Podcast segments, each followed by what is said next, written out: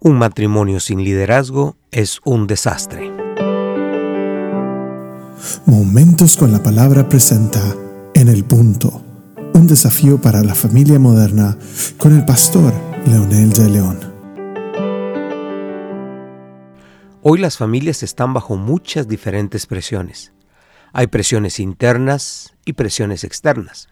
Las presiones internas son la compatibilidad, la llegada de los niños, la administración de los recursos u otras tantas situaciones que se pueden dar.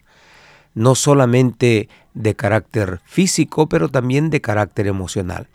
Existen otro tipo de presiones, las externas como la presión de grupo, las influencias materialistas, el consumismo, el secularismo, eh, modelos matrimoniales y sobre todo las críticas muchas veces que puedan eh, tener eh, nuestros hijos o nuestro cónyuge.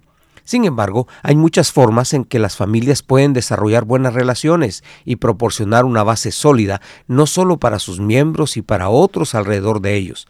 Algunas ideas para fortalecer la vida familiar podría ser eh, tomar muy en cuenta el consejo que la palabra de Dios nos da en el libro de Génesis capítulo 1 versículo 26 al 28 que dice y los bendijo Dios y le dijo, Sed fecundos y multiplicaos, llenad la tierra, sojuzgadla, ejercer dominio sobre los peces del mar, sobre las aves del cielo y sobre todo ser viviente que se mueve sobre la tierra.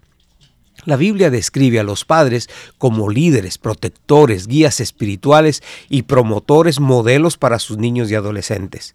Un líder es una persona que guía, que orienta, que organiza, que presenta alternativas y posibilidades. Ustedes son responsables y ese calificativo requiere que aprendamos. Eso es exactamente lo que la palabra de Dios nos insinúa. El líder no nace, el líder se hace. Para lograrlo necesitamos aprender, necesitamos estudiar, necesitamos conocer esos principios para poder desarrollarlos.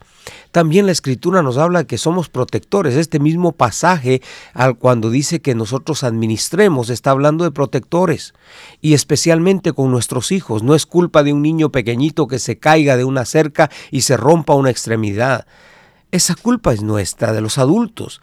A usted se le confió su familia. No es cuestión de decir es que es por necio le pasa eso o tenía que pasarle eso. No, es usted responsable de cuidar a ese niño, especialmente cuando los niños todavía son bastante ingenuos somos los guías espirituales. Si usted no toma su papel en serio de establecer valores y principios en su familia, alguien más lo hará.